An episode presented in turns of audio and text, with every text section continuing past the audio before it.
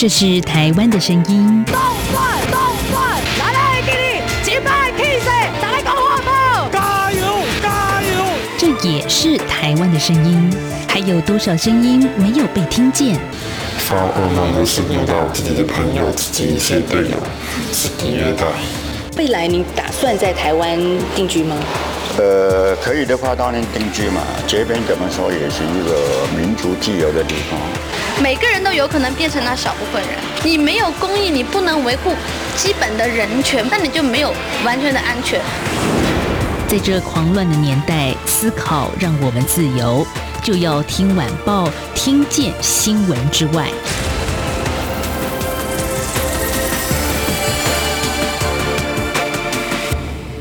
欢迎收听就要听晚报，我是宛如。在今天礼拜四呢，我们其实是把昨天礼拜三的节目往后延一天呢。戴胜峰老师呢，其实今天继续会在我们的空中现场。那延一天其实也有个目的的，因为前两天我们谈的一个话题，监狱这些刑罚到底要针对谁呢？就是监狱该关谁呢？好，这听起来好像是根本不用问的问题，因为当然了，监狱是关坏人嘛，然后法律呢是针对违法的人。啊，好，这听起来很容易，其实并不容易哦。我们今天要花一整集的时间来聊聊，也希望带给听众朋友针对这样子看似容易的议题，有一些不一样的思考。所以赶紧，我们邀请中正大学犯罪防治学系的戴伸峰教授出场。戴老师您好，哎，晚上好，各位听众朋友大家好。好，戴老师，我们昨天呢、啊、就要听晚报，其实谈到的是香港的示威抗争者啊，黎智英先生啊，这个黎大佬被关押的，他呃戴上手铐，还有。腰链的一个镜头画面，让人觉得非常的震惊。可是就会产生一个想象啊，那到底监狱要关谁呢？如果我是政治思想犯，那把我关进去有效吗？有用吗？因为你看，我刚刚特别强调思想犯。嗯，其实应该是这么说啦哦，因为我相信香港跟台湾是使用不同的法律基础了啊。那我相信呢，这一次黎智英先生啊，也就我们熟知的，我还是觉得应该把它叫做苹果黎比较是 的那种感觉。苹果日报实在是他的非常代表作的一件事情啊。那呃，也许很多朋友们，我觉得心里头好像都蛮两面的。第一个想法就是啊，因为在台湾能看到一个人上着手铐，或者甚至腰链，因为腰链台湾比较没有那么，我们没有这个戒护具。哦，对，我们没有这个借据，所以我们是没看过。哎，第一个有点震撼，有点像古代那个五花大绑的感觉，轻工具会有的。那你怎么搞得？现在二十一世纪了还有啊？那第二个呢？大概就是如果以台湾的这个手铐的震撼度来讲，目前最震撼的手铐应该是目前保卫就医的那一位高举双手的手铐了啊！中华民国陈水扁先生啊，哈哈，对对对啊，那个画面其实是我相信在手铐的一个意象传递上面是最震撼的一件事情啊。动作的表述就代表了无限的话语，你会觉得吗？对，就是其实那个是非常传媒经典的一张照片了哦。对对，那所以呢，其实对于台湾的朋友们来说呢，看到那个李正英先生的这一些我们所谓的这种叫做呃镣铐上身这样的一个状况，大家会觉得，哎，他到底做了什么罪大恶极吗？还是怎么样的一件事情？以我们台湾的观点来讲呢，因为目前依照台湾的这个中华民国刑法的规定里面哦，那我们基本上对于犯罪人或犯罪刑，应该是讲。犯罪的确定者，也就是被判刑确定的这些，呃，我们叫做受刑人朋友们呢，其实我们给予的一些刑罚，第一个是所谓的生命刑的概念。那这生命刑当然就是一直引起争议的，就是死刑存废哦。我们就是说，你有没有权利活下去这件事情啊？那所以呢，死刑当然目前台湾还是存在的，也是执行者的啊，只是呢，这个执行的频率可能并没有跟这种呃，也就是判决确定以后立即执行，我们并没有。这么呃，连的那么近，我们还有很多的一些等待啦，或者是甚至还有很多的特别上诉这样的一个状况。因为光是判决都要再三的都可能，对对对，都要去仔细的去做最后的衡量啊。好，那第二个呢，大概就是一个自由行的概念。自由行就是大家刚刚看到的那个画面哦。那第三个大概就是我们的我们叫做财产部分的一些有点像罚金这样的一个概念。这也就是我们台湾基本上的三种刑罚的概概念啊。那当然呢，黎智英先生其实会让我们觉得比较震撼的一个部分，来自于以目前在台湾来讲的话呢，呃，不管你今天是手铐脚镣还是什么，基本上那个脸会打马赛克。即使虽然黎智英先生他很有名，但是还是必须要做一个人权上面的保护。重点在于呢，手铐脚镣或者是您今天有戴腰链都可以，但是呢，应该会用一些适当的部分予以遮掩。哎。对，你让我想到我们很多社会新闻这样的画面，当事者都要戴着安全帽，对，然后还要戴因为香港的地铁太多了，没有安全帽这件事情。呃，有啦，反送中当下有很多的那个啊，安全帽。可是香港人又不骑摩托车啊，所以我们可能要请他们推广摩托车文化，好，安全帽会多一点。哎，因为这个压力太大了，我们讲一点点稍微错开来，大家请哎。所以第一个，我觉得重点在什么东西呢？就是呃，这个因为李志英先生到目前为止，如果在一个法律上面，虽然我不是法律的专家，但是在犯罪防治界，呃，待过一阵子之后呢，我们多少也已经很确定一件事情，就是在法律审判确定之前，每个人都是无罪的。那与其说他今天因为呃有一些协助调查的必要，或者他也有犯罪之嫌疑，管他不管这个犯罪的这个罪到底是怎样的一个理由来源哦，那所以呢，即使在这个观点之下，我们合理的这么认为，李志英先生在法律地位上面还是跟我们一般人一模一样。的，所以其实这就带来一个所谓的，我相信香港朋友们应该都看过很多这个说明，或者是这个名字叫做寒蝉效应。意思就是说呢，即使法律地位是一样的，但是我觉得你可能怎么样，那你就必须被接受这样子的一个。其实对我个人的解读，我觉得那些手铐脚镣，我以黎智英的身材跟他的年龄跟他的体力，就算没有手铐脚镣，其实他也跑不掉。那旁边其实也有很多戒护人员，啊，基本上对。那那个其实是一个对于香港的这一些反送中运动，或者是一连串的反政府运动，或者是一连串的这种呃争人权运动的一个羞辱式的一个做法。只是呢，刚好他找了一个图腾，这个图腾叫做李志英先生。我觉得这个是他呃整体的背后的一个动机啦。只是让我想起来，就是呃香港一直引以为傲的这一种对人的重视这件事情，似乎。并不是现在香港的政府执政者所在意跟思考的，其实他应该是狠狠的一巴掌打在所有关心香港的前途的这些，不管是香港人、台湾人、中国人，甚至是全世界所有的呃关心香港的朋友的脸上。如果这样来说，黎智英他到底做了什么坏事、错事呢？当然，司法还没定验之前，我们也不好说。但是最近的新闻是说，他被控勾串、勾结外国势力、境外势力罪。好。勾结外国势力，这在一个呃中国大陆来说，好像这样的国家是一个非常严重的一个罪名哦，甚至接下来可能就是煽动颠覆国家政权啊！哇，这听起来真的 也是很很沉重啦，因为要被判多少年，大家可想而知。嗯，听说是无期徒刑。啊是啊。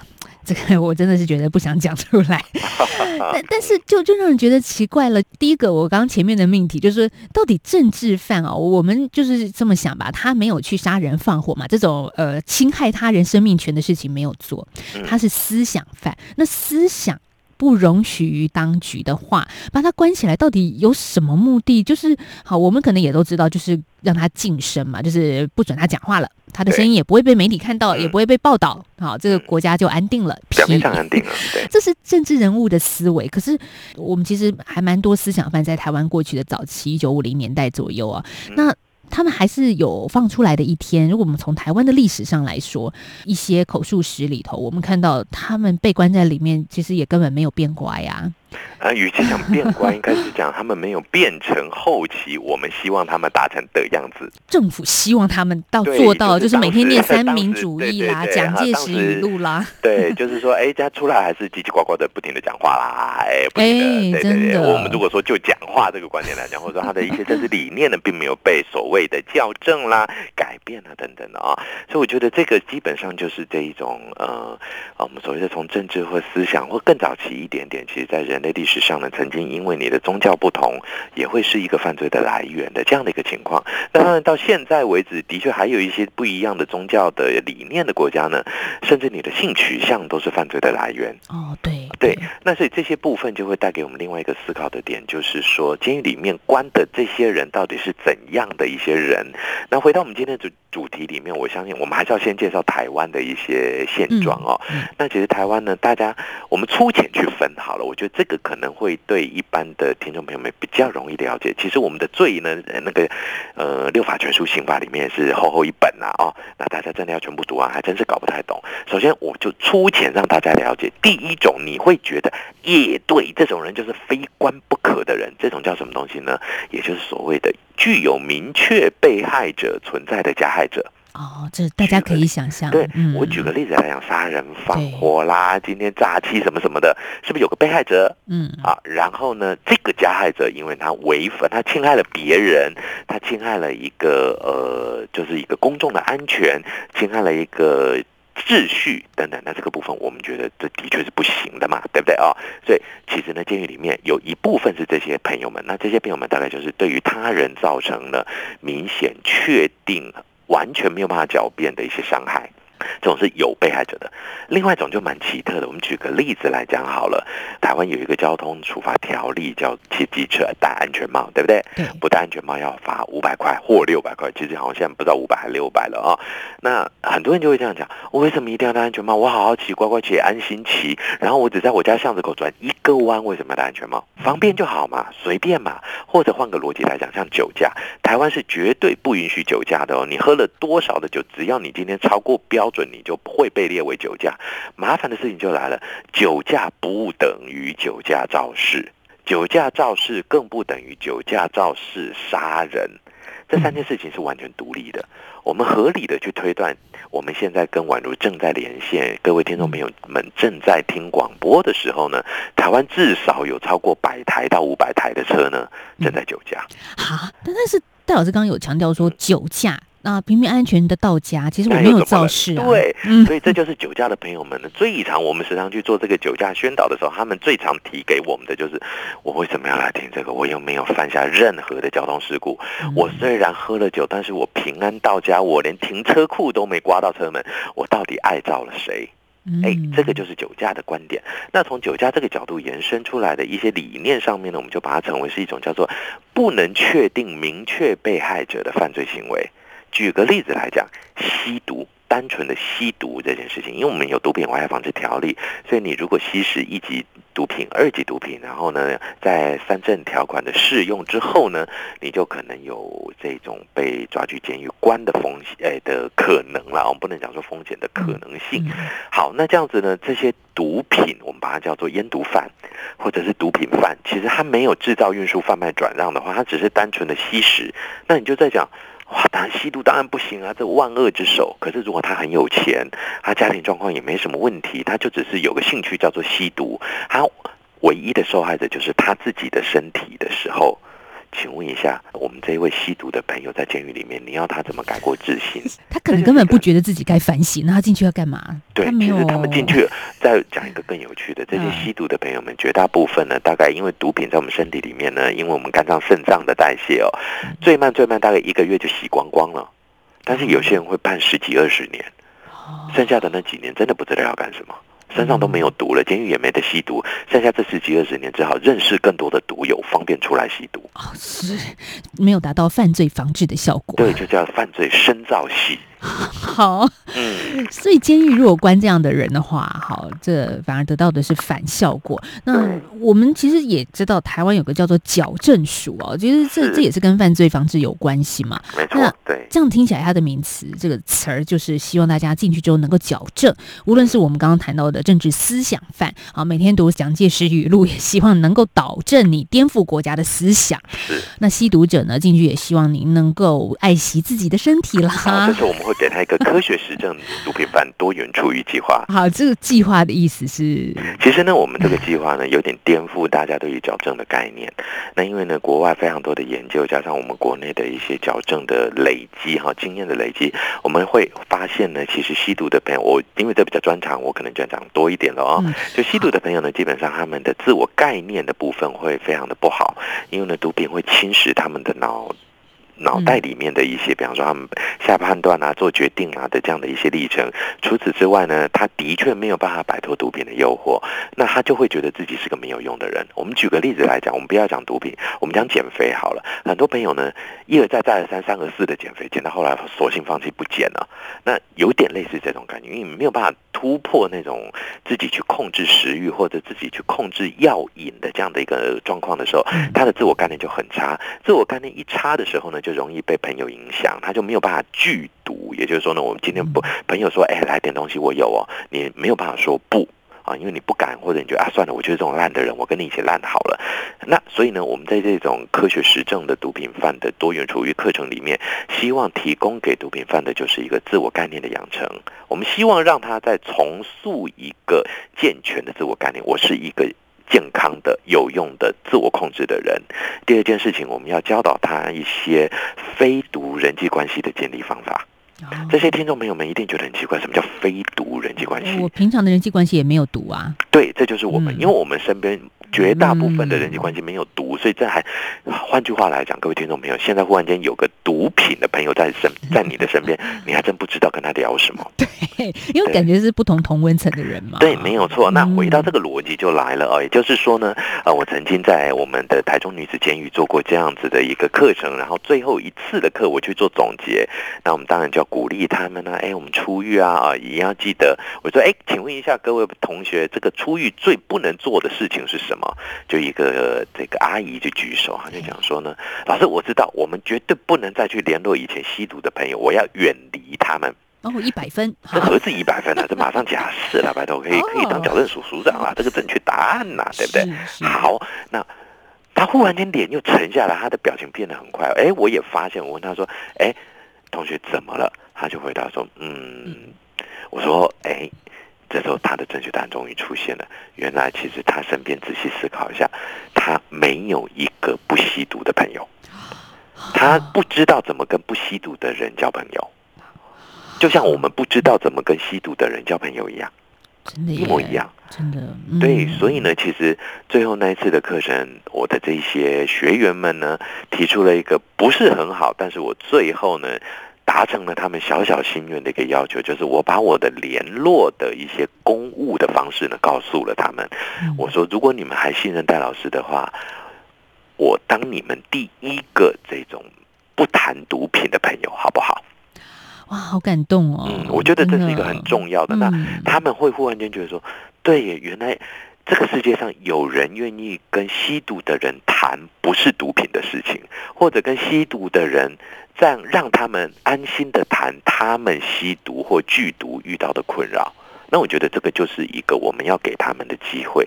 那这是台湾呢，在这么我们可以这么说，在近十几年呢，应该是也就是二十一世纪之后呢，我们的这些法理念、法概念在人权上非常突飞猛进的地方。嗯，这也是戴胜峰老师的专业哦。其实真的是希望有一个轨迹可循嘛，让在寓所里面，如果因为吸毒成瘾的朋友，有一个方式能够离开这样的同温层的环境。没有错。嗯，我们聊到这，先休息一下。下个阶段我们来谈。那如果说监狱该关谁？前面稍微谈到了一点。那谁可以判定这个人该不该入监呢？就是法官。那法官要扮演什么角色？下个阶段我们再来谈。大家好，我是中央流行疫情指挥中心专家咨询小组委员李秉云医师。武汉肺炎是透过飞沫传染，佩戴口罩能够有效降低传染风险。尤其在出入医疗院所时，请国人务必落实防疫措施，请全程佩戴口罩，避免飞沫传染。使用过的口罩请妥善丢弃，不造成环境污染。另外提醒大家，出入医疗院所时，随时保持双手清洁，保护自己，不让病毒上身。有政府，请安心。资讯由疾管署提供。一起听最有 feel 的台湾之音。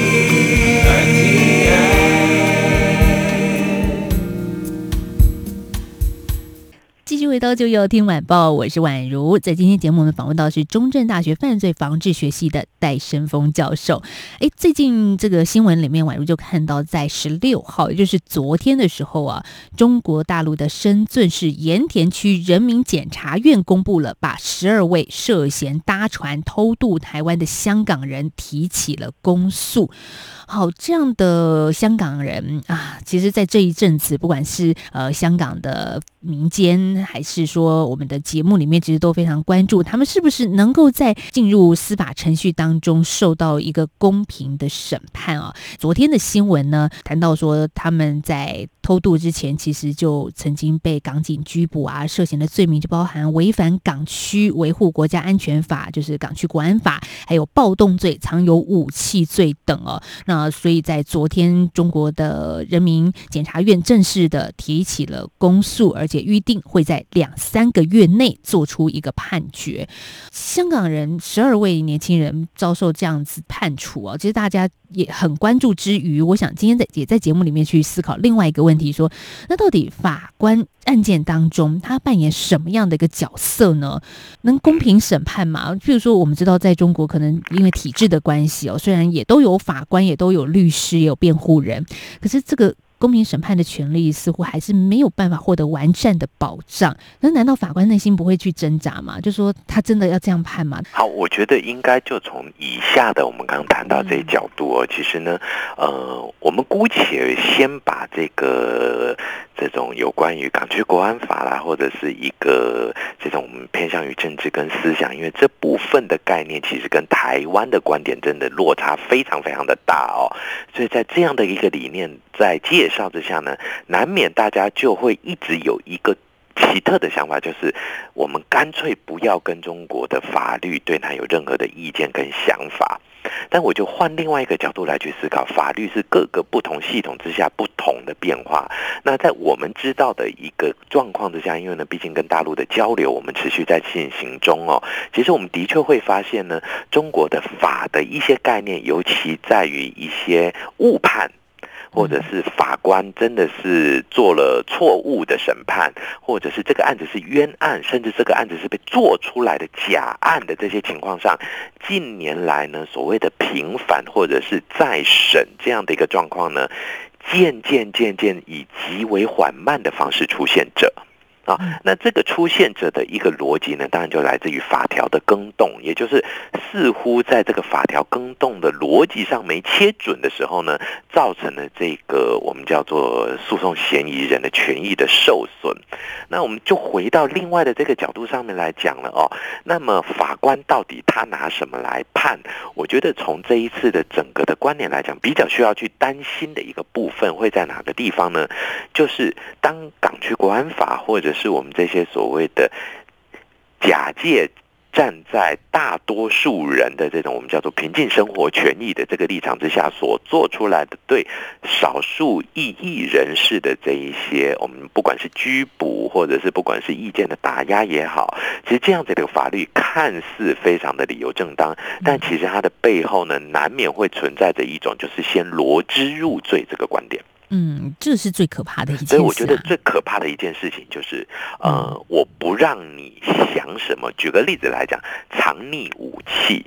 如果讲到藏匿武器这四个字，我家就完蛋了，因为我最近越来越发现我家越来越危险。我们家一直以来都是用比较轻量的锅子，比方说像是不粘锅啦、铝锅啦。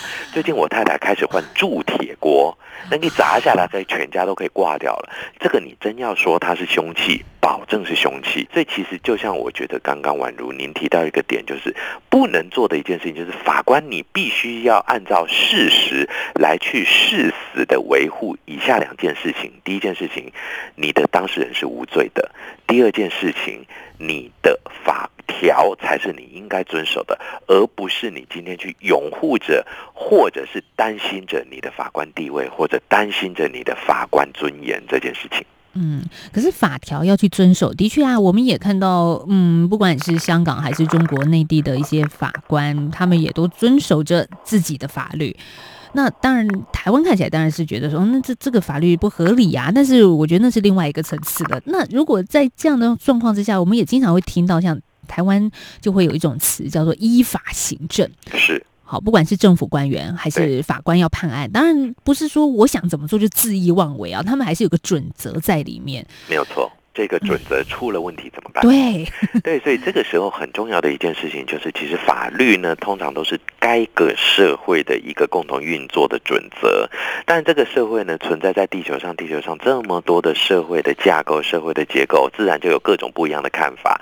所以呢，我们的确可以说，普世价值在现今当下一定有一个存在的大家的认同点。但是这个普世价值这四个字，难免沉重到有。有些时候呢，的确会对于某一些特殊需求或者是特殊存在的群体，这就另外一个角度了。我们需不需要去关怀，还是要求他们成为大多数一样的人？因此呢，也从法律这个角度来讲，就是法律到底要做的事情是一个非常刚性的前置的力量，还是一个弹性的一个约束的力量？行为习惯的规范，或者是一个道德感的养成？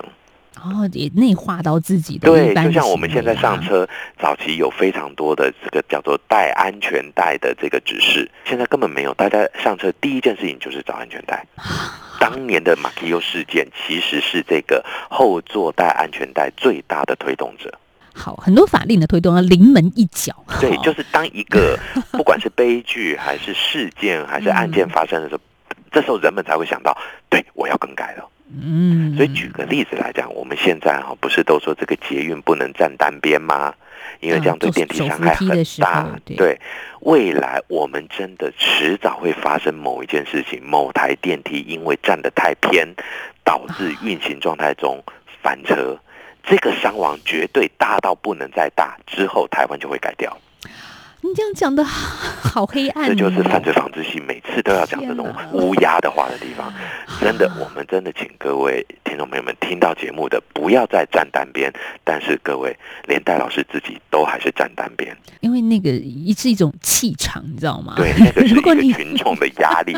这就回到这个点喽，群众压力就会形塑出一个社会氛围。这个社会氛围一旦被一些不管是错误的解释，还是含有意图的解释，很有可能就会变成是一个奇特的法律来源。举个例子来讲，当港版国安法出现的时候，我们合理的说，港版国安法在我的脸书上面，年轻朋友们当然一片的叫骂、挞伐之声，但是一。定的一些我们比较年长一点的朋友们，或者是一些呢，其实政治概念可能相对来讲不是跟这些我们呃呃，也就是说这个比较反送中的朋友们类似的一些亲近的朋友们来讲，他们倒觉得国安法终于让香港街头不会每天都要闻就这个催泪瓦斯味啦，出门也终于没有那种走到哪个地方地铁这个站封的这个出出口出不去的这一种生活困扰，那。当然，人民的安居乐业绝对是首选，但是把人民的安居乐业首选到去曲解到去，比方说我们限制他人的权益或者限制一些政治意念的表达的时候，我相信这个就绝对会是一个双输的开始了。再回过头来，我我刚刚想到的一个问题说，说难道法官他没有那种挣扎的时候吗？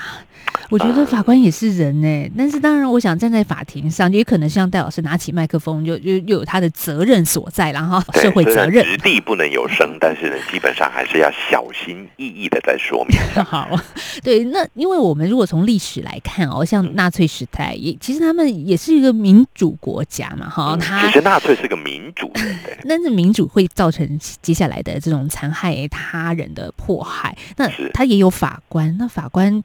嗯，如果也变成一个这个共犯结构里面的一环，就让人觉得好，就是纳粹当时的历史惨剧跟教训。